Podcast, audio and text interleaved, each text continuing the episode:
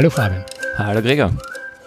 Heute habe ich mal ein Thema aus der Praxis mitgebracht. Und zwar würde ich mit dir gerne über Einreichungen, Fördercalls, Wettbewerbe und so weiter sprechen, weil das so das Thema ist, was eigentlich mich persönlich und auch viele Leute, mit denen ich ins Gespräch komme, einfach dauernd beschäftigt. Also man hat so das Gefühl im Gemeinwohlsektor, wir haben ja auch letztens kurz darüber geredet, das ist so der Traum von einem, dass, dass der große Geldgeber kommt und sagt, da ist der Koffer und mach was. Ja, stimmt schon, weil man hat immer viele Ideen, aber auf der anderen Seite, es ist auch immer dieser, ja, vielleicht ist es der Kampf ums Geld, aber es ist einfach immer diese Suche nach dem Geld im Gemeinwohlbereich, weil es eben ja halt nicht so einfach ist, weil nicht der Markt da ist, der bestimmt, was jetzt da ist, Angebot, Nachfrage, sondern ich muss mich halt drum bemühen und darum, darüber würde ich heute gerne ein bisschen drüber reden, über Einreichungen und Calls, wie es in der Fachsprache okay. heißt. Ja. Sehr gut, da bin ich eh mittendrin. Hast du konkrete Fragestellungen oder magst du einfach mal anfangen, darüber zu reden? Naja, ich würde gerne so eine Allgemeinweisheit mitbringen, die gar nicht von mir stammt, sondern die immer wieder zu hören ist, dass es sich immer auszahlt einzureichen, auch wenn man äh, weiß, es wären von 100 Einreichungen nur vier genommen, genauso wie wenn man weiß, die berücksichtigen eigentlich nur Organisationen, die die eine bestimmte Größe haben oder so, sondern einfach zu sagen, na, ich reiche immer ein, weil ich allein durch den Einreichprozess schon etwas lerne. Und ähm, ebenso finde ich es noch interessant in dem Kontext das Thema, ähm, es gibt ja so spezielle Einreichungen, wo man dann oft was dazu findet, was mit der eigentlichen Organisation gar nichts zu tun hat, was man dann wirklich zu, die, zu der Förderung hin optimiert, mhm. wie viel Sinn das macht. Das sind so die zwei Dinge, die mir da ganz spontan einfallen. Weil das, das dritte Thema, äh, ich, ich reiche ein und bekomme die Förderung, da gibt es nicht viel zu sagen, weil dann freuen sie sich drüber und geht schon wieder zur nächsten Förderung. Aber vielleicht haben wir auch dafür Zeit. Vielleicht kommen wir da noch dazu. Ja. Genau. Ähm, okay, also die, dann fange ich mal gleich bei, bei einem Punkt, den du eigentlich mhm. zum Schluss gesagt, gesagt hast, an. Ähm, und zwar, ich baue mir eigentlich neue Gedankenmodelle um das, was ich eigentlich tue, herum, mhm. damit das in eine Förderung passt. Ja. ja. Ähm, die Thematik da die ich selber mehrmals erfahren habe, ist, dass die in, bei vielen Förderungen die Arbeit, die dahinter steckt, in eine Förderung einzureichen, wenn man sich verbiegen muss, mhm. Äh, ist oft größer, als man, was man wirklich daraus kriegt. Mhm. Also ein, ein Beispiel in meiner Erfahrung äh, sind viele der europäischen Förderungen, mhm. wo es dann im, im zweiten Schritt darum geht, nicht nur äh, jetzt habe ich die Förderung gekriegt und ich habe da eine schöne Geschichte erzählt. Das hat die Juroren beeindruckt und jetzt kriege ich das Geld. Sondern dann ist auch danach so viel administrativer Aufwand, den man in diese Förderung füttern muss, dass man sich echt genau überlegen muss, ob das, ob das das ist, wo man seine Zeit reinsteckt. Mhm. Weil, also da gibt es dann, man muss im Voraus, ich meine, du kennst dich da noch besser aus, wie mhm. das momentan läuft, als ich, da muss man ja dann angeben, es gibt diese oder jene ähm, Projektmeetings, mhm. da sind so und so viele Leute dabei oder das ist öffentlichkeitswirksam, da braucht man seine mhm. Unterschriftenlisten. Und ich kenne es jetzt aus der Uniwelt, dass da immer wieder irgendwelche Events sind, wo man dann teilweise hinkommt und wirklich schon von vornherein weiß, dieses Event findet das Event wegen statt. Ja. Äh, und gleichzeitig stöhnen die Leute, die das organisieren, weil die eigentlich sich damit ihre Stelle zu finanzieren hoffen, aber viel beschäftigter sind, äh, damit dieses Ding am, Rad, also am, am, am Laufen zu erhalten mhm. und das, was sie in ihrer eigenen Stelle machen wollen, sei das Forschung oder was auch immer, äh, kommt eigentlich zu kurz. Das heißt, die, das mal ein, die eine Perspektive drauf. Förderungen einreichen und auch im Nachhinein diese Förderung zu bedienen können, kann extrem aufwendig sein, vor allem wenn die Förderung nicht etwas fördert, was man wirklich machen möchte. Eine andere Perspektive, und da nenne ich dann auch gleich ein Beispiel dazu, man kann natürlich eine Förderung als Anstoß nehmen und so würde ich es, glaube ich, empfehlen, was Neues zu machen. Mhm. Sofern das natürlich in die Fördergeschichte passt. Das heißt, man kann durchaus sagen, wir haben hier dieses Thema und das wollen wir schon länger bearbeiten, aber dafür fehlen uns die Ressourcen okay, jetzt gibt es eine Förderung dafür, jetzt holen wir uns die ab und schauen, dass wir, dass wir die kriegen und können endlich die Ressourcen in dieses Projekt stecken. Und ja, das sind vielleicht, ähm, mein, in europäischen Projekten sind es dann ja, ich sage jetzt mal gefühlt 20, 30 Prozent der, der Gesamtarbeitsaufwand nur Projekterhalt für den, ja. für den Fördergeber. Aber das nehmen wir in Kauf, diese 30 Prozent. Äh, in vielen sind es weniger. Ich werde eben, wie gesagt, das gleiche Beispiel nennen, wo es viel weniger ist. Äh, aber diese, diese Projektförderlogik und da reinarbeiten nehmen wir in Kauf, damit wir mit den restlichen 50, 70, 80 Prozent ähm, dass dieses neue Ding machen mhm. können. Mhm. Ähm, ein Beispiel dafür wäre, äh, und jetzt nehme ich meine Empfehlung vorweg, aber ich werde es nachher nochmal genau empfehlen, Impact Innovation, eine Förderung der FFG, die mit Ende diesen Monats wieder launcht. Und zwar äh, geht es darum, ein, man hat ein Problem, man sieht ein Problem und hat noch nicht, noch keine konkrete Lösung ausgearbeitet zu dem Problem. Genau, und, und kriegt dann eigentlich die innovative Lösungsfindung, kriegt Unterstützung in Form von Förderung zur kreativen ähm, Lösungsfindung durch Einbindung von Stakeholdern und Anwendung von Innovationsmethoden.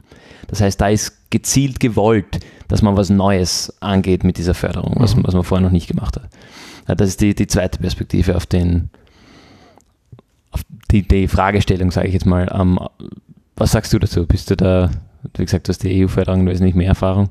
Ja, EU-Förderung, das? das ist immer dieses große Ding. Ich werde jetzt ein paar Tipps oder Weisheiten aufzählen, die für Leute, die das schon drei oder fünf oder zehnmal gemacht haben, gar nicht so in, großartig sind. Aber für mich vor zehn Jahren, wie ich damit angefangen habe, das, daran denkst du am Anfang nicht. Und das ist sind so die Erkenntnisse am Ende, weil es geht darum, das ist eine nur, no, na Sache, aber es geht darum, zuerst muss ich die, die Förderung verstehen, bevor ich dort einreiche.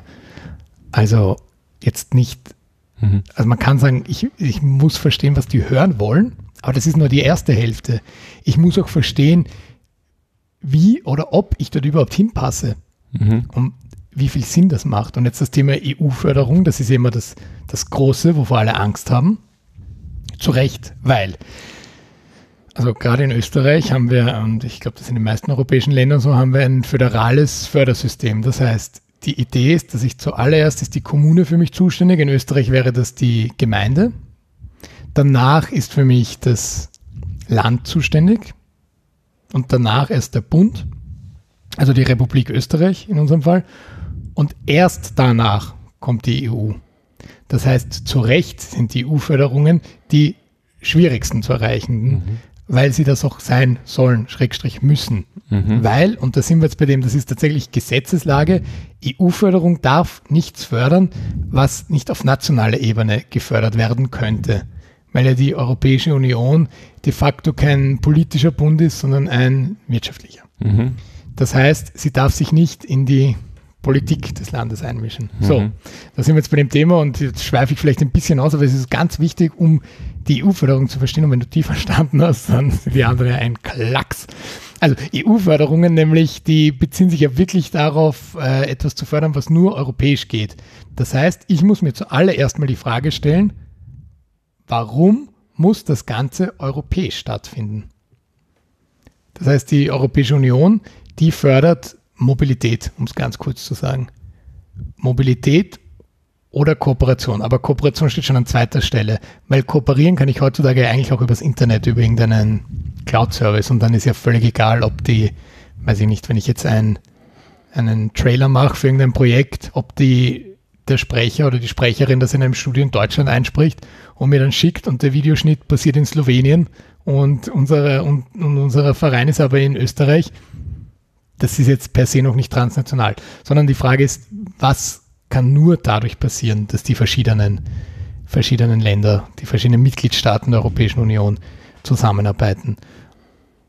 Und da beginnt es dann schon mal, wenn man sagt, okay, ist europäische Förderung überhaupt etwas für mich? Das heißt, da ist mal die Sache, ist das, was wir tun, wie wird das besser dadurch, dass wir es auf einen europäischen Level bringen? Was kann nur passieren, wenn Menschen aus verschiedenen europäischen Ländern zusammenarbeiten für unsere Mission? Und da sind wir bei dem, was wir schon in den letzten Folgen besprochen haben. Ich muss zuerst grundsätzlich einmal wissen, wer bin ich als Organisation, was wollen wir überhaupt? Und danach kann ich erst den Schritt gehen, was wollen wir in Bezug auf diesen Call?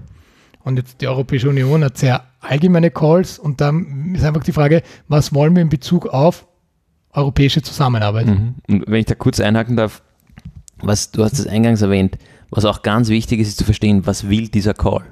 Mhm. Warum gibt es da eine Förderstelle, die beschließt, wir fördern jetzt dieses oder jenes Thema? Richtig. Das ist äh, auch in meiner Erfahrung, nachdem ich jetzt relativ jung noch, aber auch als Gutachter für, für mhm. teils größere Förderprojekte auch tätig bin, dass ich möchte nicht sagen oft, aber doch ab und zu gibt es Einreichungen, die sich, die sind so überzeugt von dem Projekt und machen auch coole Sachen und haben nur gehört, ah, da gibt es eine Förderung. Mhm. Und bauen daraus eine Einreichung und reichen ein. Ja. Äh, und teilweise passt das auch gar nicht so schlecht auf diese Förderung. Es ist nur vollkommen falsch formuliert. Hm. Also ich hatte einige Situationen, wo die, es gibt bei, bei einigen dieser Förderungen den, den Antrag und dann ein persönliches Gespräch zwischen Einreichenden und Gutachtern. Und da, da hatte ich schon äh, für mich persönlich ein, zweimal mindestens die, die Erfahrung, dass ich den Antrag gelesen habe und mir gedacht habe, das passt ja überhaupt nicht. Mhm. Das ist ja vollkommen vorbei am Thema. Und dann war aber das persönliche Gespräch und da kam heraus, das passt schon sehr gut. Die haben das nur einfach vollkommen falsch dargestellt, weil sie eine andere mhm. Zielsetzung, sei das aus einer anderen Förderung oder äh, aus einem anderen Ding, da irgendwie, irgendwie drinnen mhm. haben. Und das, das erhöht auch extrem die Chancen, dass man eine Förderung kriegt, wenn man versteht, was, nämlich nicht nur, was wollen die hören inhaltlich, mhm. sondern auch, wie wollen die das hören? Ja. Welche Kriterien werden da drüber gelegt? Wonach wird das, wird das angeschaut? Mhm.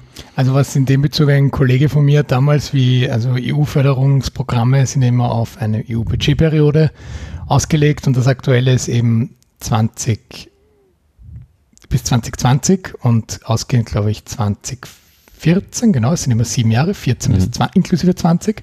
Das, das nächste ist dann 21 bis 28. Und was der Kollege gemacht hat, das Programmhandbuch genommen und in so eine Software, die die Wörter zählt, reingegeben und das dann visualisiert mit einer Tech Cloud, die Top 20 Wörter. Mhm. Und dann sehe ich schön groß geschrieben Mobilität mhm. als größtes geschrieben. Und als nächstes Digitalisierung. Mhm. Ja, und dann weiß ich, okay, wenn ich in den zwei Bereichen sowieso schon tätig bin, dann zahlt sich aus, weiter in diesen Bereich zu gehen. Wenn aber ganz klein das Wort äh, Kunst und Kultur steht und ich bin ein Kunst- und Kulturverein, dann muss ich mich wirklich genau damit auseinandersetzen, mhm. um zu schauen, macht das Sinn für mich? Und die Europäische Union hat sehr viele Programme. Mhm. Und da muss ich überlegen, was passt denn wirklich am besten dazu? Mhm. Jetzt in dem konkreten Fall. Und das kann ich ja bei jedem Call machen. Und wenn es jetzt der Call nur eine halbe oder vier Seite ist, trotzdem den ganz genau durchlesen, was gefragt ist. Und nicht sagen, das haben wir eh schon, wir biegen das jetzt so hin in der Beschreibung, dass das passt. Das ist meistens der falsche Weg. Wenn ich sehe, das, was wir haben, passt, dann natürlich. Aber wenn ich sehe, das passt zu unserer Mission prinzipiell, aber zu keinem Programm, was wir derzeit haben, dann geht es darum, mir zu überlegen, was können wir tun, was sowohl zu der Förderung passt, als auch zu unserem Wirken als Organisation. Mhm. Und dann die Frage, wie viel Sinn macht das? Und nicht genau. zu sagen, ich mache das jetzt, weil was man niemals niemals, sage ich jetzt, ganz, ganz groß, allgemeingültig machen sollte, ist zu sagen, wir bewerben uns für diese eine Förderung, machen da irgendein Alibi-Projekt und finanzieren ein ganz anderes Projekt dadurch. Ja. Das hilft gar nichts. Mhm. Das macht wirklich mehr Aufwand, als es dann irgendwem bringt. Richtig. Äh, allerschlimmsten sind die Projekte und das ist uns oft passiert und natürlich haben wir diese Förderungen nicht bekommen. Aber wenn man am Anfang steht und sagt, wir wollen jetzt, wir versuchen schon seit zwei Jahren uns zu überlegen, wie können wir jemanden bezahlen, der das Telefon abhebt und die E-Mails beantwortet. Äh, ja, dann machen wir dieses Projekt, da kriegen wir monatlich äh, 1200 Euro Förderung für Project Management und dann haben wir das andere auch gleich abgedeckt und dann haben wir, wir uns so viel Arbeit hineinholen, die eigentlich niemanden interessieren, nur dadurch, dass die Person halt auch das Telefon abheben kann, ja. Erstens, das liest man schon in der Einreichung und die Jury sieht das sofort, ja. dass das ja. eine Alibi-Einreichung ist. Du nix, du, du, du, sitzt auf der anderen Seite, du liest ja oft Einreichungen. Ich, also ich schreibe sehr viele Einreichungen, ich sehe auch manche, bevor sie, äh, bevor sie eingereicht werden von Kolleginnen und Kollegen und lese dann auch gern drüber. Und ich kriege dann Feedback, aber ich bin ja nie dabei in dem Prozess, mhm. was jetzt wie. Also insofern ist das ja ganz spannend, unsere zwei Perspektiven ja. vielleicht, was, was mein Verdacht ist, was man sieht und wenn du sagst, ja, ja absolut. Also das, kann man das, gar nicht verstecken. Wie gesagt, ich bin ja noch, ähm, also Disclaimer hier, ich bin seit Dezember ähm, wirklich in der, in der FFG äh, als Gutachter tätig und lerne selber noch ständig dazu. Also ein halbes Jahr stand also, heute. Genau, stand tatsächlich, stand heute ja. ein, ein, ein halbes Jahr. Und inzwischen habe ich auch selber durchaus ein Gefühl, ähm, dass man also oft in den ersten ein, zwei Seiten einschätzen kann. Manchmal liege ich komplett falsch, wie gesagt, dann gibt es mhm. das Gespräch, wo herauskommt, okay, das in die eine wie in die andere Richtung, habe ich mhm. falsch verstanden. Aber oft hat man nach, nach den ersten paar Seiten, nämlich noch inhaltsunabhängig mhm. von der Art der Präsentation, ein Gefühl, ist das eine Einreichung, die geschrieben wurde, weil das die Möglichkeit ist, dieses Projekt umzusetzen, das diese Organisation schon lange umsetzen will. Und da sitzt jeder Punkt mhm. und da mhm. weiß man ganz genau, die wissen, wovon sie reden. Ich verstehe es vielleicht nicht, weil ich bin nicht Techniker oder sowas, aber die wissen, was sie tun. Oder ist das ein, die wollen halt weitermachen, was sie immer schon gemacht haben und sich dafür ein paar hunderttausend mhm. Euro extra abholen.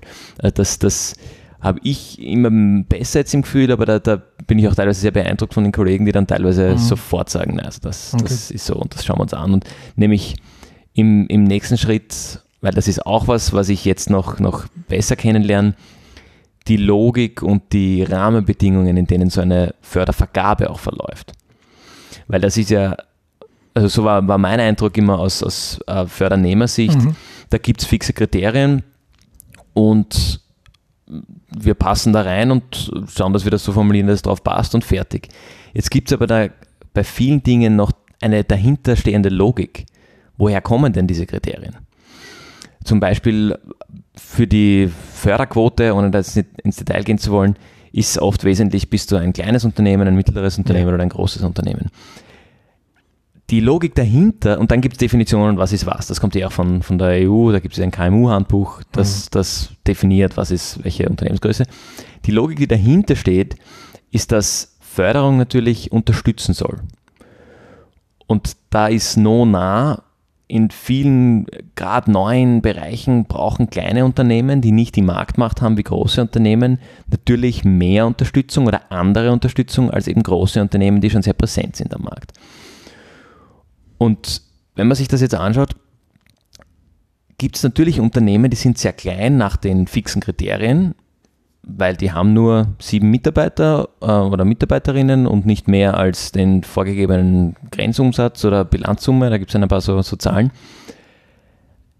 Aber ein Eigentümer dieses Unternehmens ist zum Beispiel, das Unternehmen gehört Hausnummer zu 75 Prozent zu einem Großkonzern. Damit hat dieses Unternehmen natürlich nicht mehr die Nachteile wie ein kleines Unternehmen, das nur eine Familie dahinter hat, der dieses mhm. Unternehmen seit 70 Jahren gehört. Äh, und das wird dann in, wenn irgendwie so, so Grenzfälle sind, ist sehr oft die dahinterstehende Logik, die entscheidend, also sehr oft sage ich jetzt, also ich hatte jetzt, ich kann es an einer Hand abzählen, wie viele Fälle ich hatte, aber ähm, ist dann, kommt dann doch hin und wieder vor, dass die vordergründigen Kriterien, die treffen schon zu, aber die halten alleine nicht, weil sie sich dann irgendwo widersprechen. Und das ist ganz, ganz spannend, sich das durchzuschauen und dann wirklich als, aus Gutachtersicht die Argumentation aufbauen zu müssen, wo man dann teilweise, also ich hatte auch wieder aus, aus Fördernehmer-Sicht oft das Gefühl, äh, ich bin Bittsteller mhm. und, und ich, ich muss da jetzt quasi mich verbiegen und bitten, dass, dass ich die Gnade ja. der, der Fördergeber erhalte mhm. und das Geld kriege. Tatsächlich ist es auf der anderen Seite so, dass sich die, die Gutachter in, in der FFG zumindest eigentlich als Dienstleister an der österreichischen Wirtschaft sehen. Und wir wollen diese Förderungen mhm. hergeben. Mhm. Das heißt, dann ist, dann ist oft die, die Überlegung, wie machen wir das jetzt, damit, weil zum Beispiel im Antrag oder sind irgendwelche, nicht Fehler, aber irgendwelche Unklarheiten. Wie kann man das jetzt, wir wissen aber, das Projekt dahinter ist, ist mhm. valide, das, das stimmt und das, das, die wollen wirklich das machen, was sie machen wollen. Wie kann man das jetzt so interpretieren, dass das auch wirklich im Sinne des Fördergebers, äh, Fördernehmers passt und damit die das wirklich machen können.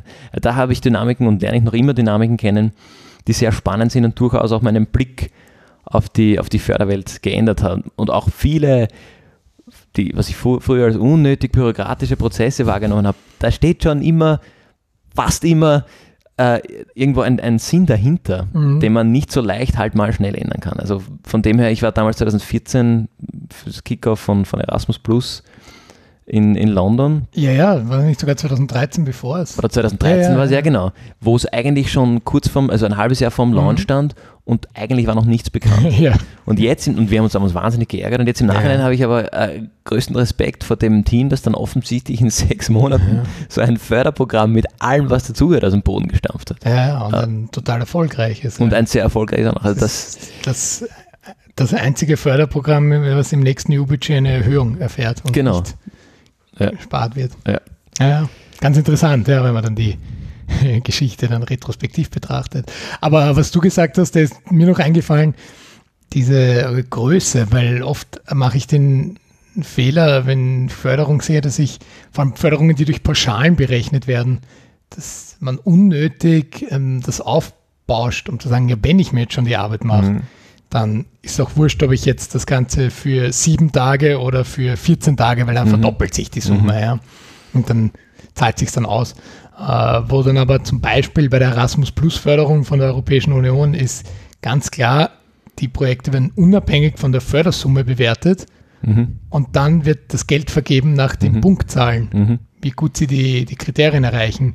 Und wenn dann aber zwei Projekte 82 Punkte haben und das eine will 80.000 Euro und das andere 60.000 und es sind nur noch 70.000 Euro im Pot, mhm, dann wird das mit 60.000 Mhm. bevorzugt. mhm, Und das mit 70.000 hatte dieses Mal zwar 80 Punkte, aber trotzdem leider zu wenig, weil nicht mehr genug Geld da war. Mhm. Also auch das wirklich, deswegen, wir beleuchten das aus verschiedenen Perspektiven, aber für mich ist ganz wichtig zu sagen, erreiche das ein, was du auch tun willst tatsächlich. Mhm. Und Freue mich, dass du das sagst. mach's nicht kunstvoll an. Ja, das ist meine Erfahrung, die ich, vor, fünf Jahren hätte ich dir das sicher nicht so gesagt. Mhm, Weil dann habe ich, habe ich sicher, war ich sicher der Meinung, wenn was abgelehnt wurde, die haben das nicht verstanden, mhm, was wir machen wollten. Oder und äh, zum Beispiel ganz simpel, einmal ist ein Projekt, das war wirklich großartig, war das Feedback, das ist abgelehnt worden, weil äh, die Idee war, zwei Projekte in einem Antrag einzureichen, Mhm. was theoretisch möglich ist. Nur zu dem Zeitpunkt wusste ich nicht, welchem dieser beiden Sparten das dann zugeordnet wird, wenn man die zwei in einem Antrag. Ja. Und es wurde der Sparte, wo weniger Geld drinnen ist, zugeordnet. Was eigentlich ganz unfair ist, aber andererseits ist es halt so. mhm, Und das Projekt wurde abgelehnt, weil aus dem Grund, es war nicht mehr genug Geld übrig. mhm. Und hätten wir zwei einzelne Anträge, wäre das Projekt zustande gekommen. Und, aber ja, man hat sich halt was erspart. Ähm, aber das sind so, das sind so diese Learnings, die bekommt man dann, wenn man es probiert hat. Und da sind wir jetzt wieder bei, bei, der, bei dem Eingangsstatement, weil das Mhm. ist genau das, was ich, was ich meine. Allein deshalb schon. Wenn du probierst, sehr viele Fördergebende geben dir ein Feedback. Mhm. Die wenigsten schreiben zurück, wir mussten es leider ablehnen, weil wir derzeit kein Geld zur Verfügung haben. Mhm. Manche machen das zwar und sagen, probieren Sie es zu dem Zeitpunkt wieder, Mhm. wo man dann weiß, okay, es macht bei denen, also es gibt im Bildungsbereich gibt es Förderungen, die machen keinen Sinn im Mai oder Juni oder Juli einzureichen, weil der Pot immer mit dem Schuljahr im September geöffnet wird und der ist halt dann spätestens im März aufgebraucht. Mhm. Das erfährst du aber auch nur, wenn du es einmal im Mai, Juni oder Juli eingereicht hast Mhm. und die das Feedback sagen, heben Sie sich den Antrag auf, probieren Sie es nochmal im Herbst. Mhm. Ja, also das sind so, sind so Kleinigkeiten. Aber ich will das Ganze auf eine noch höhere Ebene bringen, nämlich zu sagen, allein dadurch, dass ich mich mit dem, was ich tue, auseinandergesetzt habe, hat sich's ausgezahlt, Mhm. diesen Antrag zu schreiben. Ja, also aus, aus ähm, Gutachtersicht noch kurz zum Feedback, das Mhm. gibt es tatsächlich eigentlich immer. Fast immer wird das automatisch gegeben. Also ich denke jetzt an die Prozesse, wo ich, wo ich drinnen bin oder war, das ist natürlich in der FFG, da gibt es sogar Feedback-Gespräche. Ähm, dann gibt es beim Social Impact Award gibt's Feedback, da gibt es sogar mehrere Punkte, wo Mhm. man Feedback kriegt. Ähm, der Next Award hat natürlich auch, gibt auch Feedback, dass das, auch irgendwo aus der Logik heraus, dass es da Leute gibt, die sich mit dem Projekt auseinandersetzen und sich überlegen, wird dieses Projekt gefördert oder nicht. Das heißt, da entsteht ja schon ein Feedback. Und das äh, passt jetzt vielleicht ganz gut zu dem, worauf du eigentlich hinaus willst. Du hast da ja ein, ein Projekt oder ein, ein Ding, das du irgendwo einreichst äh, und dann hast du Leute, die sich grundsätzlich mit der Materie auskennen, die sich da- damit auseinandersetzen und dir nachher ein Feedback dazu geben. Aus der Sicht, aus Einreichersicht, ist das natürlich äh, in dem Fall positiv, weil du kriegst mal Feedback von Leuten, die sich auskennen. Äh, ich bevor wir weiter in diese Richtung diskutieren, und möchte ich noch ganz kurz eine Lanze brechen. Ähm, allzu gern gesehen ist es trotzdem häufig nicht. Ich hatte nicht in der FFG, sondern in einer anderen, ähm, einen, einem anderen Award unlängst eine Situation, wo, wo es eine Einreichung gab, umfangreich ausgearbeitet, also viele, viele Seiten, sicher inhaltlich interessant, aber auf der ersten Seite, ähm, aus der ersten Seite ist herausgegangen ein Formalkriterium, weswegen dieses Projekt nicht, nicht zugelassen ist. Mhm. Und in dem Fall, nachdem es genug Einreichungen gab, um die Leute, die sich damit auseinandersetzen, zu beschäftigen, wurde da nur gesagt Formalkriterium, weil niemand die Zeit hatte oder sich nehmen wollte, dieses, diesen Antrag auch, auch wirklich zu lesen. Ähm, von dem her die, die eine, eine, gewissermaßen eine, eine offizielle Nachricht bitte bei sowas nur einrechnen, wenn man es auch haben möchte, mhm. weil es tun sich Leute Arbeit an und setzen sich damit auseinander. Mhm. Ähm, Jetzt aber zum, zu dem, was du vorher schon, schon ein bisschen angeteasert hast, das mit sich selber auseinandersetzen. Äh, dadurch, dass man einreicht. Magst du da nochmal deine, deine Gedankengang dazu darlegen? Naja, für mich ist es einfach, also man schreibt nie einen Text unnötig. Das merkt man dann aber auch erst, wenn man viele Texte geschrieben hat. Und damit will ich jetzt gar nicht sagen, dass ich bei manchen Fördercalls auch Textteile übernehmen kann, sondern irgendwann kommt der nächste Folder, der nächste Infofolder.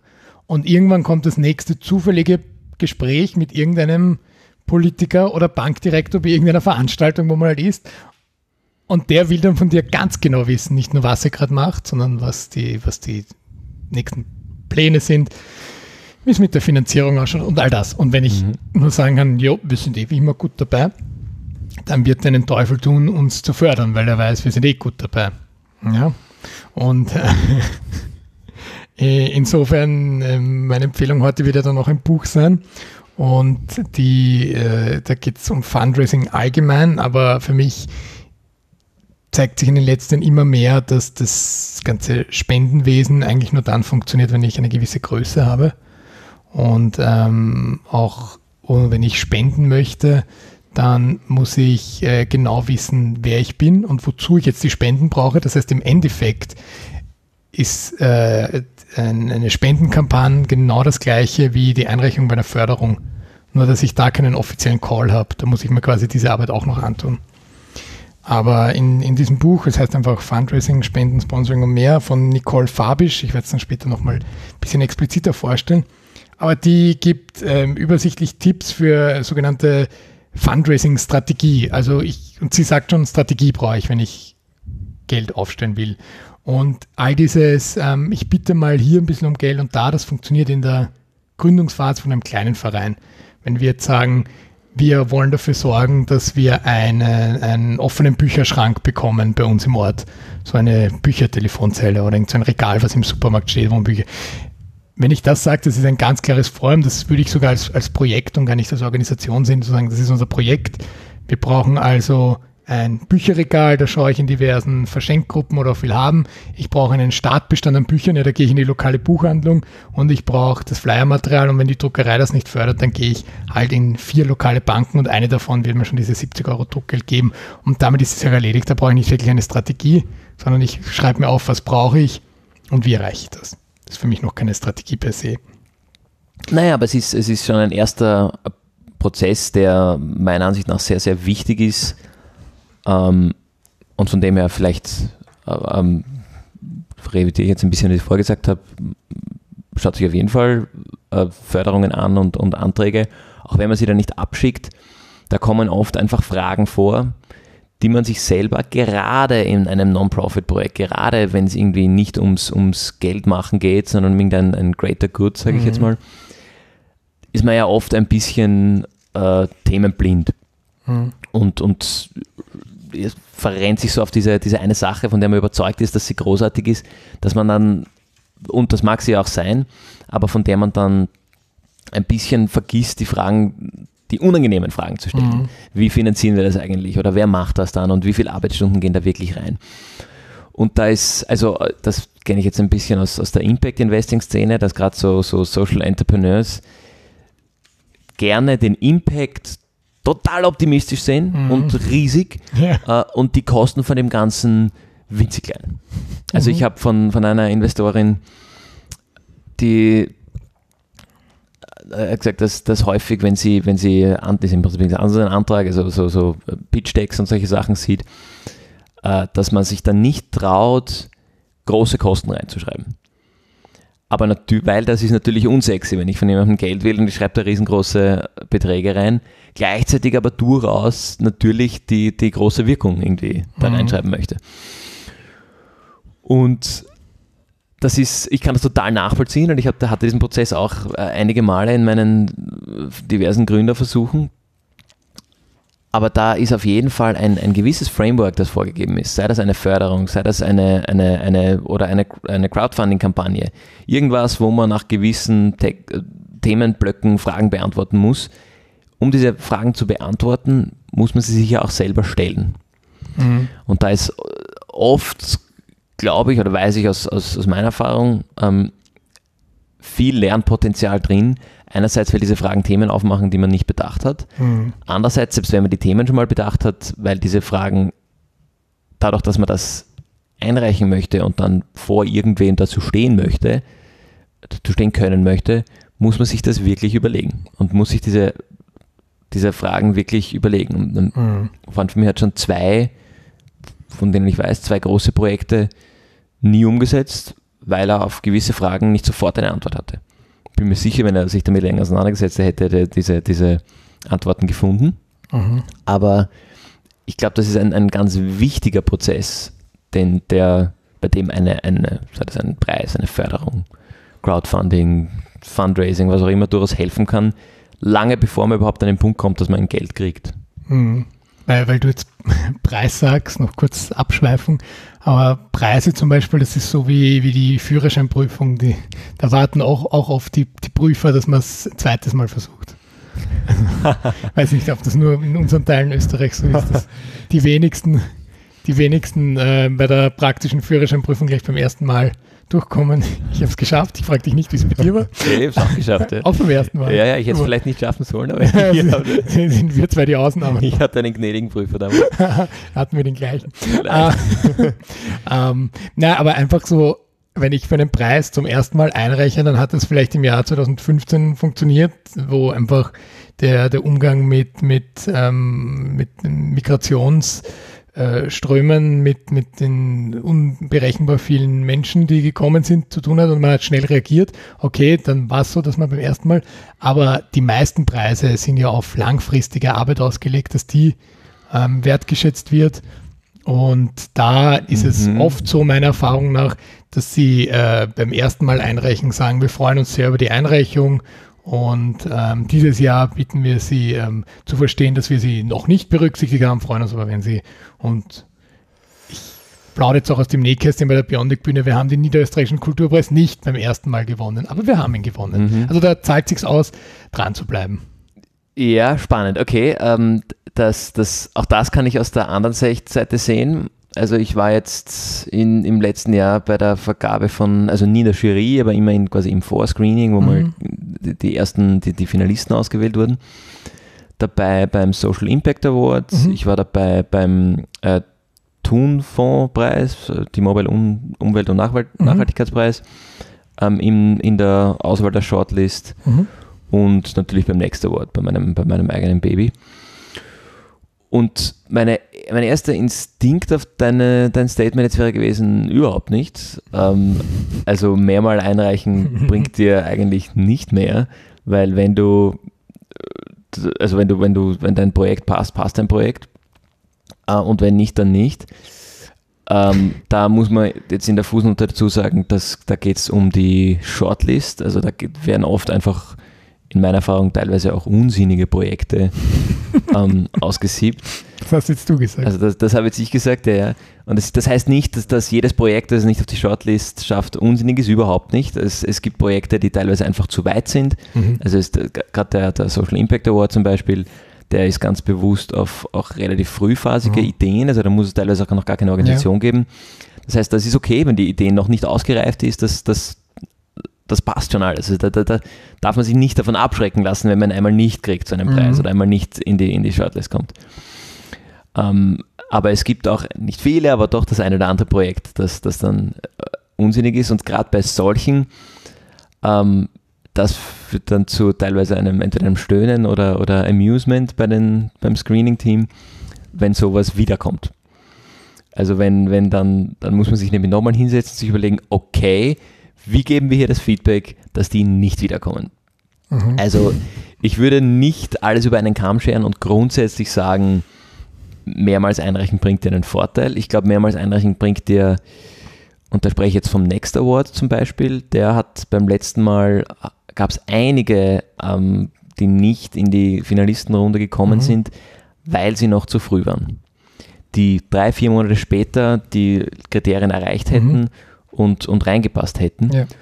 Und da ähm, war auch im Feedback, ähm, ein E-Mail war das damals, glaube ich, drinnen, bitte, bitte wieder einreichen. Nächstes Jahr seid ihr ziemlich sicher soweit. Also in dem Fall auf jeden Fall. Mhm. Das wurde aber auch im Feedback klar ausgedrückt. Ja. Also ich sage mal, ein, ein seriöser Preis sollte das im Feedback, und das gilt für eine Förderung genauso, sollte das im Feedback schon klar machen, kann man hier nochmal einreichen. Wenn nicht, gibt es vielleicht andere Themen, Förderungen, Preise, wo das besser passt. Mhm. Oder ist es vielleicht grundsätzlich an der Zeit, sich zu überlegen, was man grundsätzlich anders machen könnte, um dieses Problem zu, mhm. zu behandeln, als diese Idee durchzusetzen? Also ich, ich ja und nein. Ähm, nee, ich, ich glaube, wir, wir haben eh das Gleiche gemeint, nur anders gesagt, weil ich meine ja auch nicht, dass ich genau den gleichen Text wieder schicke, jedes Jahr aufs Neue, sondern ich bewerbe mich wieder für den Preis, auch wenn ich ihn beim ersten Mal nicht gewonnen habe, mit den jetzt angepassten Kriterien, weil ich mich als Organisation auch mhm. weiterentwickle. Mhm wenn ich mich als Organisation nicht weiterentwickelt habe in einem Jahr, dann gebe ich dir völlig recht, dann sollte ich auch nicht den Preis einreichen. Richtig. Aber die Frage stellt sich sowieso, ob Organisationen, die sich nicht weiterentwickeln, überhaupt Preisen einreichen. Das ist richtig. aber da kann man dann gleich die, die Brücke schlagen, mhm. eigentlich zum äh, Nutzen eines, einer Einreichung, sei das ein Preis, eine Förderung ähm, und auch Nutzen einer Ablehnung. Mhm. Äh, egal, was in der Ablehnung drinnen steht, ob drinnen steht, bitte wieder einreichen oder nicht, völlig ja. wurscht kann man, sollte man das wahrscheinlich als Reflexionspunkt sehen und das nutzen, um sich weiterzuentwickeln. Ähm, Stelle ich jetzt mal in den Raum. Mhm. Und also ich, ja, da waren wir eh vorher schon mal. Jetzt, jetzt müssen wir aufpassen, dass wir es nicht im Kreis drehen. Ich glaube, dass da ganz viel wertvolles Feedback drinnen ist, wenn man es sehen will. Ja, und wenn man was damit tut, dem Feedback. Also ja. wenn ich nur sage, ich bin angefressen und das ist mir wurscht mhm. und ich reiche nächstes Jahr wieder exakt so ein, mhm. dann sage ich, dann zahlt es sich auch nicht aus, zweimal einzureichen. Mhm. Wenn ich mir das aber wirklich zu Herzen nehme und ich habe jetzt wirklich erst, erst letzte Woche, also lang nachdem wir uns, ähm, äh, nachdem ich dieses Thema schon im Kopf hatte, habe ich tatsächlich einen, einen, eine, eine Rückmeldung zu einem Förderantrag bekommen, den ich äh, jedes Jahr einreiche. Da geht es um, äh, um, äh, um einen Freiwilligendienst, also dass bei uns eine, eine eine, freiwillige Kraft finanziert wird. Das heißt, das muss ich jedes mhm. Jahr, wenn die eine Person ausläuft, wieder neu einreichen.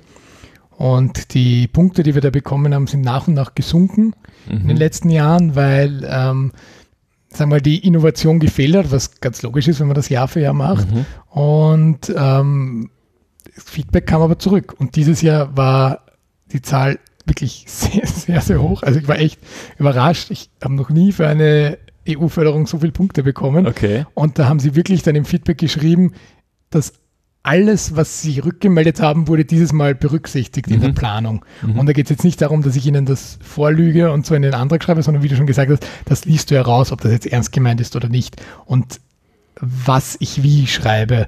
Ähm, und das war dann tatsächlich etwas, wo, wo, wo, mir ganz bewusst war, ja, das zahlt sich aus, sich mhm. mit dem auseinanderzusetzen, weil ich hätte auch beleidigt sein können, ja, die ziehen sowieso automatisch jedes Jahr fünf Punkte ab, bis mal halt rausfällt und weil mhm. die wollen, dass alle fünf Jahre da neue Leute sind und das ist halt leider so bei dem jährlichen Programm. Und das stimmt nicht. Mhm. War einfach so, man kann sich auch mit dem auseinandersetzen, was sie sagen und voilà, mhm. steigt, steigt die Zahl und ähm, ja.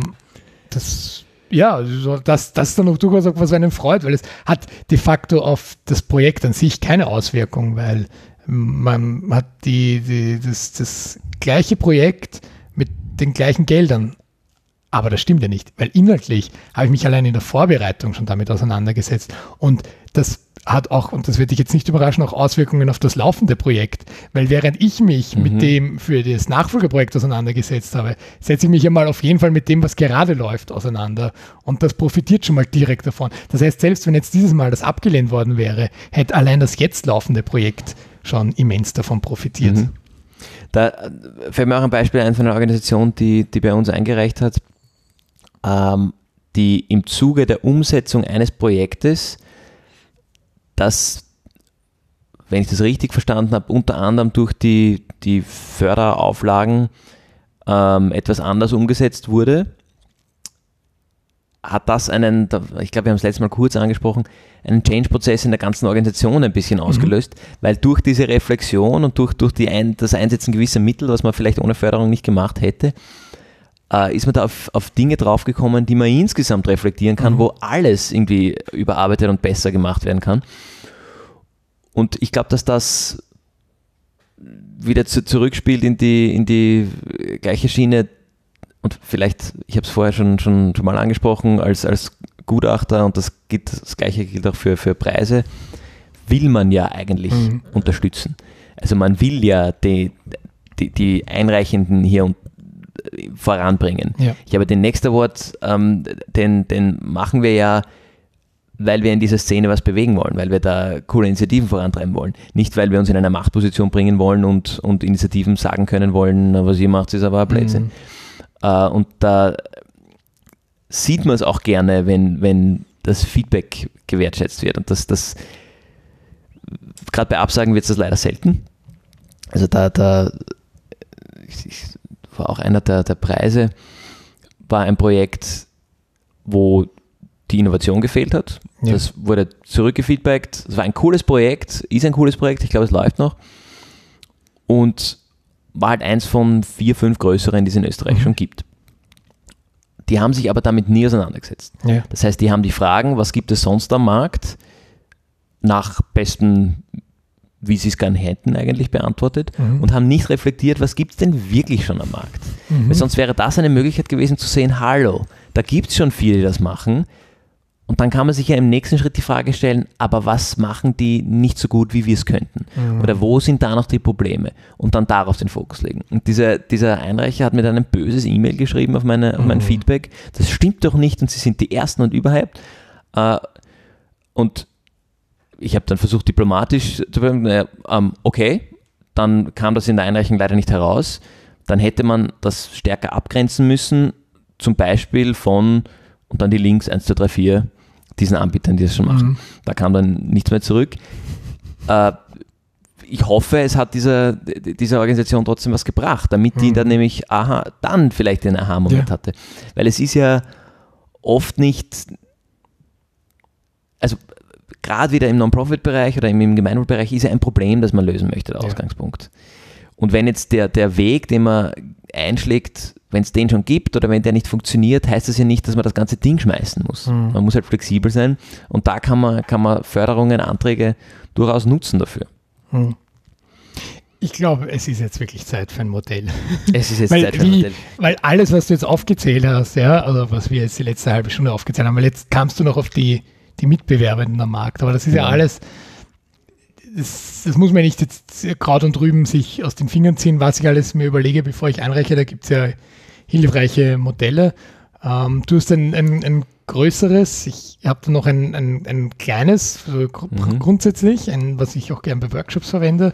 Du sagst mir, ob du jetzt ähm, mit dem größeren anfangen willst oder ob ich das kleine machen soll. Ähm, ich fange gerne mit dem größeren an, okay, weil es zwar eine, also das Ganze ist wahrscheinlich eh bekannt, dass das Business Model Canvas und ist meiner Meinung nach von jeder eine Möglichkeit, wie man von jeder Idee, die man hat, mal grundsätzlich ausgehen kann und analysieren, beginnend von macht das Sinn, das überhaupt weiter zu verfolgen, bis hin zu wo sind eigentlich noch die Problemstellen, an welchen Schräubchen müssen wir noch drehen. Und hat im Grunde ähnliche Themen und Fragen drinnen wie fast jede Fördereinreichung und Preisausschreibung, ähm, jeden Call, bei dem ich bisher involviert war. Und es ist ein, ein ganz ein besonders schönes Ding, das ist, also das ist ein, ein Canvas, ist ja die Leinwand und das genau, ist auch die, die Idee. Ich unterbreche dich kurz, ja. weil man kann sich das so theoretisch anschauen, aber man braucht jetzt diese Erklärung, die du gibst, in welcher Reihenfolge man sich das anschaut. Deswegen genau. würde ich euch jetzt empfehlen, geht auf gemeinwohlgeplauder.org und öffnet den Link zu diesem Lern Business Model Canvas und hört jetzt dann gleich zu, wenn der Fabian erklärt, wie man das äh, sich anschauen soll, weil ich kannte das auch, aber bis ich in einem Workshop war, wo mir erklärt wurde, in welcher Reihenfolge man sich das anschaut, war es für mich so ein, ja, eh, macht man heute. Aber es macht echt Sinn. Also, jetzt habt ihr es geöffnet, wunderbar, jetzt zugehört. Genau, sehr gut, guter Punkt, danke Gregor. Das ist natürlich ähm, auch was, das, das ich beim ersten Mal, wie ich damit zu tun hatte, in dem sie noch nicht so am Schirm hatte. Ähm, also, ich gehe jetzt mal davon aus, dass man, dass man das vor sich hat. Das Ganze besteht im Grunde aus, ganz grob gesagt, äh, sage ich jetzt mal fünf, fünf Bereichen. Der eine ist quasi das, das interne und das Backend, was, was passiert da. Das andere ist das Frontend. Ähm, sind, habe ich fünf gesagt? Das sind eins, zwei, drei, vier. Es sind vier, vier grobe Bereiche. Ich glaube, also du hast doch vier gesagt. Habe ich vier gesagt? Okay, ja. ich, dann habe ich fünf gedacht. Also es gibt das Backend, es gibt das Frontend, ähm, dann gibt es das ganze Finanzielle äh, und dann gibt es ganz zentral die sogenannte Value Proposition, also das, was ich eigentlich an Mehrwert, Mehrwert biete und Mehrwert generiere. Das Ganze ist eh in der Startup-Szene ganz, ganz groß und die viele machen das, weil wir halt von links nach rechts lesen, von links nach rechts. Die fangen an mit den Key Partners. Wer sind die Partner, die dabei helfen, dabei helfen, das umzusetzen, was du umsetzen möchtest? Dann kommen sie zu den Key Activities, also was sind die Aktivitäten, die du machen möchtest und die Key Resources, was brauchst du für Ressourcen. Okay. Ähm, und dann kommen sie irgendwann zur Value Proposition.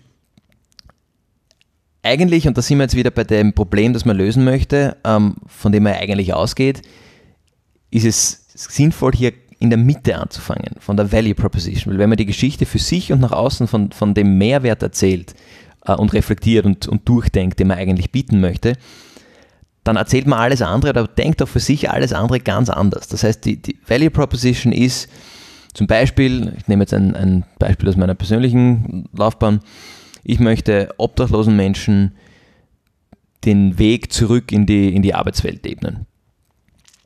Das heißt, das möchte ich eigentlich machen. Da muss ich schon mal, bevor ich über irgendwas anderes nachdenke, ähm, brauche ich mal eine Idee, wie möchte ich das mal grundsätzlich machen. Und wenn ich dann, wenn ich von null anfange, ich jetzt brainstorme ich eine Idee, ich schmeiße da was in die Value Proposition und fange von da an zu denken, okay, was muss ich da eigentlich machen? Dann bin ich bei den Key Activities, okay. Dann was brauche ich dafür? Bin ich bei den Key Resources? Ähm, ich möchte jetzt nicht zu sehr im Detail, ähm, nicht zu viel, zu viel Zeit darauf zu fressen, durch, durchgehen. Aber das heißt, ich habe die, ich weiß, das, das, das will ich bieten. Ähm, dafür muss ich das machen und brauche diese Dinge. Ähm, und dann gibt es vielleicht gewisse Dinge, da gibt es sicher gewisse Dinge, die ich irgendwann nicht mehr selber machen kann oder will. Dafür gibt es dann die Partner ähm, oder eben, eben Organisationen, die mir noch mehr ähm, helfen. Und an einem frühen Stadium kann das auch ein Partner sein, der mir hilft, mein Problem eigentlich zu verstehen. Oder die Zielgruppe, in dem Fall habe ich jetzt gesprochen, von Obdachlosen zu verstehen. Das gleiche gibt es in die andere Richtung. Äh, zu, in dem Fall sind es dann der Weg eigentlich von der Value Proposition zu den, zum Customer Segment, also zu den, zu den Abnehmern, zu denen, die eigentlich da, wenn es jetzt ein For-Profit ähm, oder eigentlich überall, wo man, wo man eigentlich dann die Finanzierung irgendwo mhm. aufstellt, äh, die irgendwie Geld für diesen Mehrwert zahlen. Das sind die Kanäle, wie erreiche ich die, ähm, also die, die Channels und die, die Beziehung zu diesen Customers. Die ist jetzt ganz banal gesagt natürlich komplett anders, wenn die etwas über eine Online-Plattform kaufen, unterstützen, tun, mhm. Äh, versus wenn die mich persönlich kennen und mich, mich in langen Gesprächen ähm, darüber ausfragen können, was ich eigentlich für eine Value Proposition ihnen bieten möchte, zum Beispiel. Ähm, und dann die, die eigentlich teils banale, teils, teils nicht so banale. Ähm, der untere Teil dann ist, die, ist alles, was mit dem Geld zu tun hat. Also auf die einen Seite, was kostet mich das Ganze und auf, der, auf die andere Seite die Revenue Streams. Wie, wie, wie mache ich damit Geld? Das war für mich, wie ich das zum ersten Mal gesehen habe, ein Nona. Ich habe irgendeine Dienstleistung oder ein Produkt und dafür verlange ich ein Geld. Hm.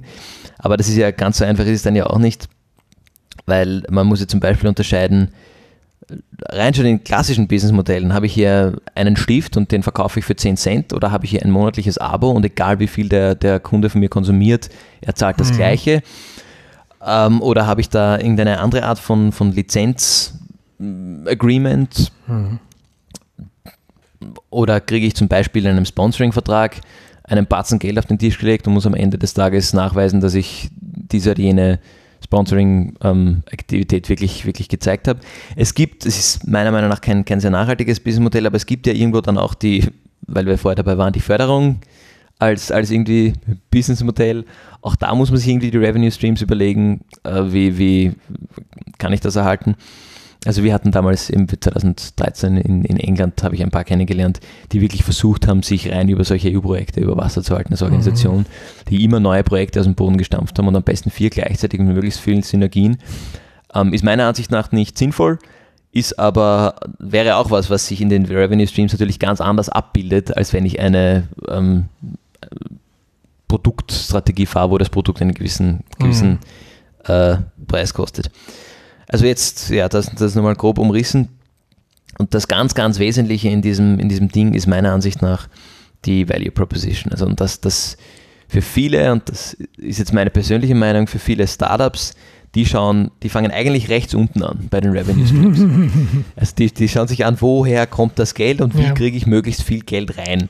Dann gehen sie zu den Kosten, okay, was kostet mich das? Ähm, und dann haben sie schon mal ihre, ihren Grundansatz. Mhm. Ob sie damit irgendwem einen Mehrwert schaffen, ist nicht einmal die übernächste Frage. Mhm. Dann ist vielleicht auch die Frage, okay, die, die können wir das und dann nicht, wen können wir zahlen, dass er es macht. Aber was wir wirklich als Value Proposition darstellen wollen, kommt da ganz, ganz oft nicht vor. Also da, da ist da das, nicht nur das Pferd von hinten aufgezäumt, sondern da wird aufgezäumt, ohne dass überhaupt ein Pferd da ist. ähm, deshalb, und ich meine, das ist eh das, das kleinere Problem in der Gemeinwohl-Ecke. Äh, da ist eh oft die Value Proposition das, von dem man ausgeht. Äh, mhm. Da hilft dann vielleicht eher, sich auch diese anderen Felder anzuschauen und sich zu überlegen, warte, wie kommuniziere ich überhaupt mit den Leuten, mit denen ich da irgendwie überhaupt zusammenarbeiten möchte? Wie, was wollen die eigentlich hören? Was für eine Beziehung will ich mit denen haben? Was für eine Beziehung habe ich mit denen?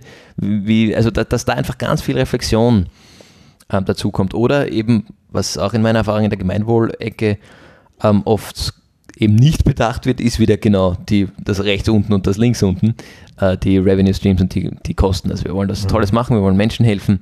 Ähm, großartige Idee, aber es wird bis zum Schluss eigentlich ausgeblendet, dass das ja ein Geld kostet. Mhm. Ähm, und, und vielleicht mit dem, was man sich da mal schnell überlegt hat, damit man eine Antwort auf die Frage hat, eigentlich nicht, nicht fliegt. Mhm. Also die, die Value Proposition ist meiner Meinung nach überhaupt etwas, was da ein bisschen raussteht auch aus, aus dem ganzen Business Model Canvas, weil die allein ist es schon total wert, sich einmal wirklich damit auseinanderzusetzen. Das kennen wir jetzt aus der Startup-Szene, ist das vielleicht der, der Elevator-Pitch.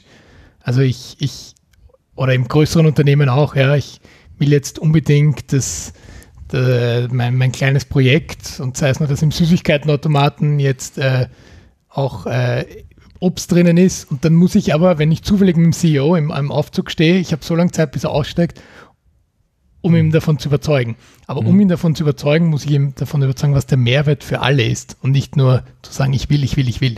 Mhm. Ja, und ich, diese Value Proposition ist an sich schon, wenn ich die nicht beantworten kann, dann brauche ich es gar nicht anzufangen, irgendwo einzureichen. Weil dann habe ich, wie du sagst, äh, rechts unten angefangen bei dem, wo kommt das Geld her?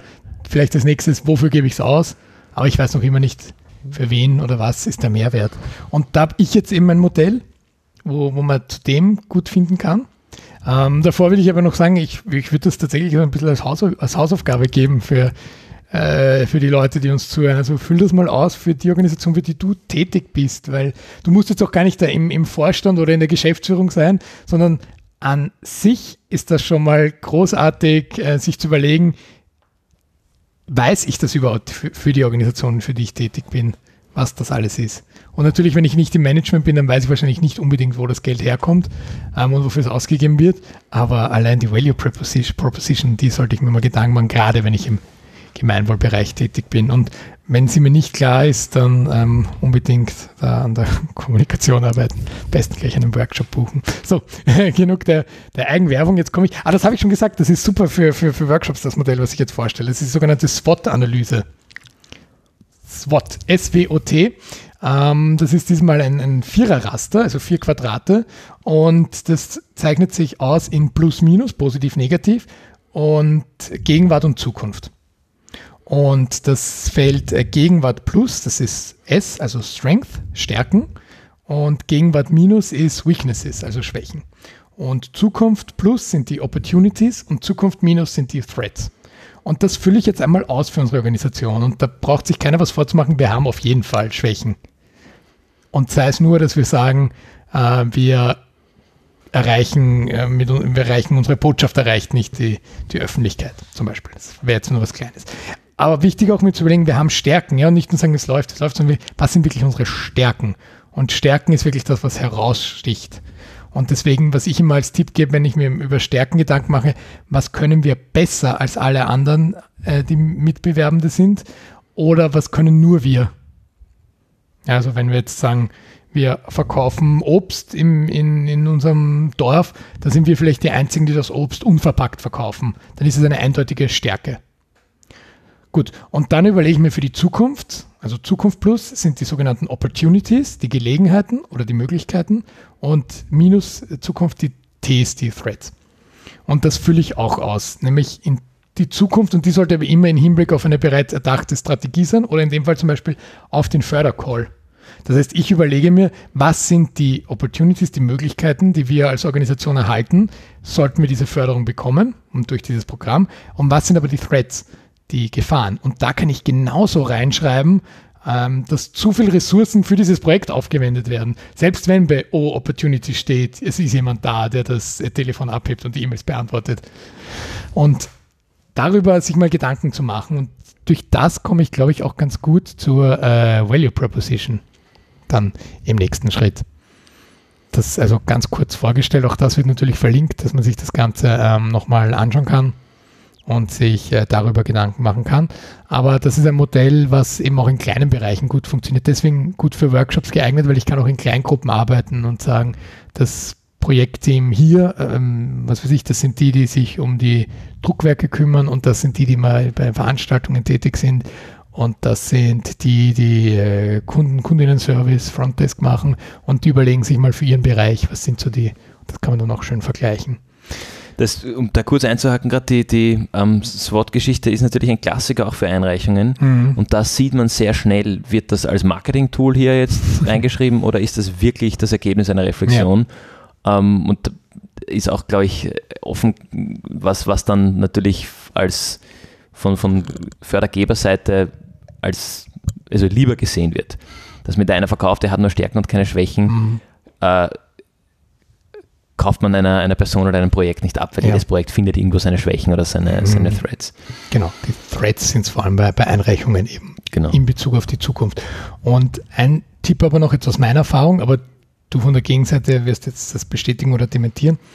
Weder die SWOT-Analyse noch das Business, Model Canvas äh, lege ich bei der Einreichung. Also darum geht es jetzt gar nicht, dass ich das so in dieser grafischen Form beilege und schon gar nicht so handschriftlich, wie wir es in der Vorbereitung gemacht haben, sondern es geht darum, dass die Inhalte bewusst einfließen. Und je nachdem, ob es in der Förderung vorgesehen ist oder nicht, lasse ich das einfließen. Und wenn es eine explizite Frage gibt, welche Möglichkeiten werden sich ergeben in der Zukunft, dann nehme ich natürlich das, was in dem äh, Opportunities-Feld stand und gebe es dort rein. Aber ich, ich sage nicht, ziehe SWOT-Analyse und schreibe das quasi in jedem Feld rein und hänge die bei. Das ist so, so meine Erfahrung. Mhm. Ja, es gibt durchaus Förderungen, wo man, wo man gut und gerne so viele Anhänge, wie, wie, wie es halt gibt, irgendwie anhängen äh, darf und sollte. Ähm, vielleicht auch hier eine, eine, Empfehlung aus meiner, meiner ähm, aus der anderen Seite. Es muss ein klares Herzstück einer Einreichung geben. Das heißt, es muss ein Ding geben, wenn man mhm. das sich anschaut, versteht man, worum es in dem Projekt geht. Mhm. Und das ist oft tückisch, wenn Businesspläne mit eingereicht werden. Das ist okay, oft sogar erwünscht, gerade in, in der Startup-Szene. Aber es muss auch möglich sein, ohne dass ich diesen Businessplan auch nur anschaue, mhm. aus der Einreichung allein mir ein Bild zu machen. Ja. Wenn ich dann Detailfragen habe oder wenn mir konkrete Dinge noch, noch irgendwie abgehen, dann schaue ich mir die, den Businessplan anschaue, ob das da drin ist. Aber das ist tatsächlich, auch wenn es inhaltlich und von den, von den äh, Förderauflagen oder Einreichauflagen okay ist, ständig auf den Businessplan auf andere Dokumente zu verweisen, es unterbricht den, den Gedanken und den Lesefluss von mhm. jemandem, der sich das anschaut und stört eigentlich die Wahrnehmung von dem ganzen Projekt. Also das würde ich, kann man, kann man da mitgeben, unbedingt ein, ein Herzstück, das als in sich schlüssig ist ja. und kein anderes braucht, um zu funktionieren. Ja, ich würde sogar überhaupt so weit gehen, zu sagen, das ist dann ein bisschen auch eine Respektlosigkeit gegenüber der, der Förderanreichung, wenn ich sage, darüber haben wir uns eh schon Gedanken gemacht, siehe Business Model Canvas. Und warum fragt denn das auch noch? Haben wir eh schon gesagt, dass wir ein Business Model Canvas haben. Die auf der anderen Seite, die die Einreichungen und die, die Anträge, die Calls äh, vorgeben, die werden sich schon was denken, warum sie diese Frage in zwei Teile teilen da gibt es sicher einen Grund dafür. Und da muss ich nicht sagen, siehe oben. Weil dann sollte ich besser nochmal drüber nachdenken, wo der Unterschied ist. Was jetzt ähm, Bekanntmachung und Verbreitung von Ergebnissen zum Unterschied ist von äh, weitere Nutzung von Ergebnissen. Weil wenn ich sage, die weitere Nutzung ist die Bekanntmachung, dann glaube ich eher, habe ich es nicht verstanden, dass neben der Verbreitung noch etwas anderes irgendeinen Nutzen da sein sollte. Zum als Beispiel, das sind so Dinge, die man oft und gerne verwechselt und sagt, muss ich schon wieder das Gleiche reinschreiben? Nein, musst du nicht und sollst du nicht. Gut. Schön, dass du das alles sagst, Gregor, dann brauche ich es nicht Aha, sagen. Also man hat sich gut. schon das hinter, überlegt hinter jeder Frage. Ja, super, wunderbar. Nachdem wir jetzt schon wieder bei einer Stunde angekommen oh, sind ja. und ich auf einer halben Stunde angekündigt habe, ich möchte was aus dieser Buchempfehlung vortragen, bin ich jetzt bei der Buchempfehlung. Also nochmal, Nicole Fabisch hat das geschrieben. Es ist Fundraising, Spenden, Sponsoring und mehr. Ich besitze es in der dritten Auflage. Ich weiß nicht, ob es jetzt schon eine vierte gibt, ist aber so ein bisschen ein Standardwerk, hat knapp äh, 400 Seiten und hat sehr großartige Allgemeindinge auch drinnen. Wie komme ich zu einem Leitbild? Wie komme ich zu einer Strategie? Also auch wenn das Wort Fundraising ganz groß draufsteht, man, das Buch zeigt ganz gut, dass Fundraising erst dann passieren kann, wenn gewisse Grundlagen geschaffen wurden. Und deswegen empfehle ich dieses Buch allen, die sich wirklich zum nächsten Schritt wagen wollen in ihrer gemeinnützigen Organisation, die sagen, jetzt sind wir über das, was unsere Gründungsidee war, hinaus und wir wollen schauen, was sind die nächsten Schritte. Und das Buch bietet einen wirklich praxisnahen Überblick auch. Und natürlich mit Hinblick auf Fundraising, wie bekomme ich Geld und nicht immer anwendbar auf die kleinen Organisationen direkt, wenn es dann darum geht, okay, wie gestalte ich ein, ein Kuvert für ein Spendenmailing, das an 10.000 Leute geht, wie komme ich an die Adressen? Und ähm, das sind alles Sachen, okay, das ist zwar nett, dass man das weiß und dass ich das theoretisch machen könnte, wenn ich eine Organisation der Größe Rotes Kreuz oder sowas bin, aber eben all das, was davor passiert und wie man dazu hinkommt, macht das Buch zu einer guten Empfehlung. Und jetzt komme ich endlich zu diesem Zitat, was ich vortragen würde. Also Tipps für Ihre strategische Zielformulierung, eben in Bezug auf Mittellukrierung. Und dieser ganz als erstes, behalten Sie Ihr Leitbild im Auge. Ja, sind wir gleich wieder bei Mission, Vision, Leitbild. Also ganz wichtig, was wir am Anfang schon gesagt haben, ich muss überhaupt mal wissen, was wir als Organisation wollen. Dann behalten Sie bei Ihrer Zielformulierung sowohl den Ausbau Ihrer Stärken im Auge als auch die Minimierung Ihrer Schwächen, womit wir bei der SWOT-Analyse wären und beim Business Model Canvas. Achten Sie darauf, dass es keine Zielkonflikte gibt also dass sich einzelne Ziele nicht widersprechen. Da hilft auch das Business Model Canvas wirklich sehr, dass man wirklich schaut. Also sie gibt ein natürlich banales Beispiel, wo man sagt, natürlich denke ich daran, dass ich nicht sage, unser Ziel sind Einsparungen vornehmen, aber wir wollen gleichzeitig das Budget erhöhen. Das passt irgendwie nicht zusammen. Und ähm, dann gibt es noch einige weitere Tipps, wo aber ganz wichtig ist, formulieren Sie ehrgeizig, aber realistisch, gemäß Budget, personellen Kapazitäten etc. Das heißt, auch das, was wir gesagt haben, nur weil theoretisch ein großes Projekt, der gefördert werden könnte, soll ich nicht unbedingt da jetzt das größte Projekt aller Zeiten einreichen, sondern immer schauen, was passt. Das wäre jetzt so mal mein Ende zu dem Thema. Was empfiehlst du? Sehr schön. Ich empfehle, ich habe es auch vorher schon kurz angekündigt, äh, wenn man sich mit dem Thema Förderungen und neue Projekte und Innovation auseinandersetzt, startet mit Ende diesen Monats ein, ein Fördercall der FFG, der Forschungsförderungsgesellschaft mit dem Namen Impact Innovation. Da gab es schon zwei Durchgänge. Jetzt gibt es einen offenen Call, das heißt, da ist eine Einreichung jederzeit möglich. Und das zielt darauf ab, auch was ich vorher schon kurz oder was wir ein paar Mal kurz angesprochen haben.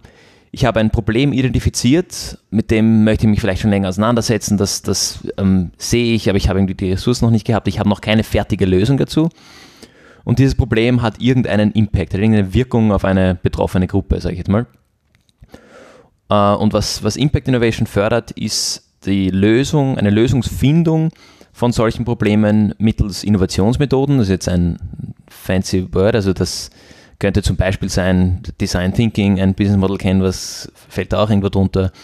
Ähm, und zweiter wichtiger Punkt, und den hast du vorher angesprochen bei der SWOT-Analyse, ist das Einbeziehen der, der betroffenen Akteure. Mhm. Das, heißt, das ist natürlich die betroffene Gruppe, die jetzt von diesem Problem irgendwie betroffen ist. Das kann aber in meinem Beispiel vorher waren es obdachlose Menschen. Ähm, das kann aber auch jemand sein, der auf der anderen Seite irgendwie, irgendwie dranhängt, warum stellt jemand keine obdachlosen Menschen ein oder etc. etc. Also ähm, Menschen und, und Organisationen, die da sonst noch dranhängen, irgendwie einbeziehen. Und dieser Fördercall Impact Innovation ist ganz bewusst auf die Verbreiterung der Innovationsbasis in Österreich abgezielt. Das heißt, da wollen wir Einreichungen von Organisationen, die noch nicht vorher eingereicht haben. Das heißt, ein Wiedereinreichen ist auch okay, also das, das ist, ist jetzt gar kein Ausschlusskriterium, ist auch willkommen. Nur es ist ganz bewusst niederschwellig gehalten, da muss man keine Ahnung haben von Förderungen, man kann komplett neu in die ganze Förderwelt einsteigen äh, und kann sich da zum ersten Mal mit dem auseinandersetzen und hat genauso gute Chancen, dass man reinkommt, wie Leute in Organisationen, die das schon öfters gemacht haben.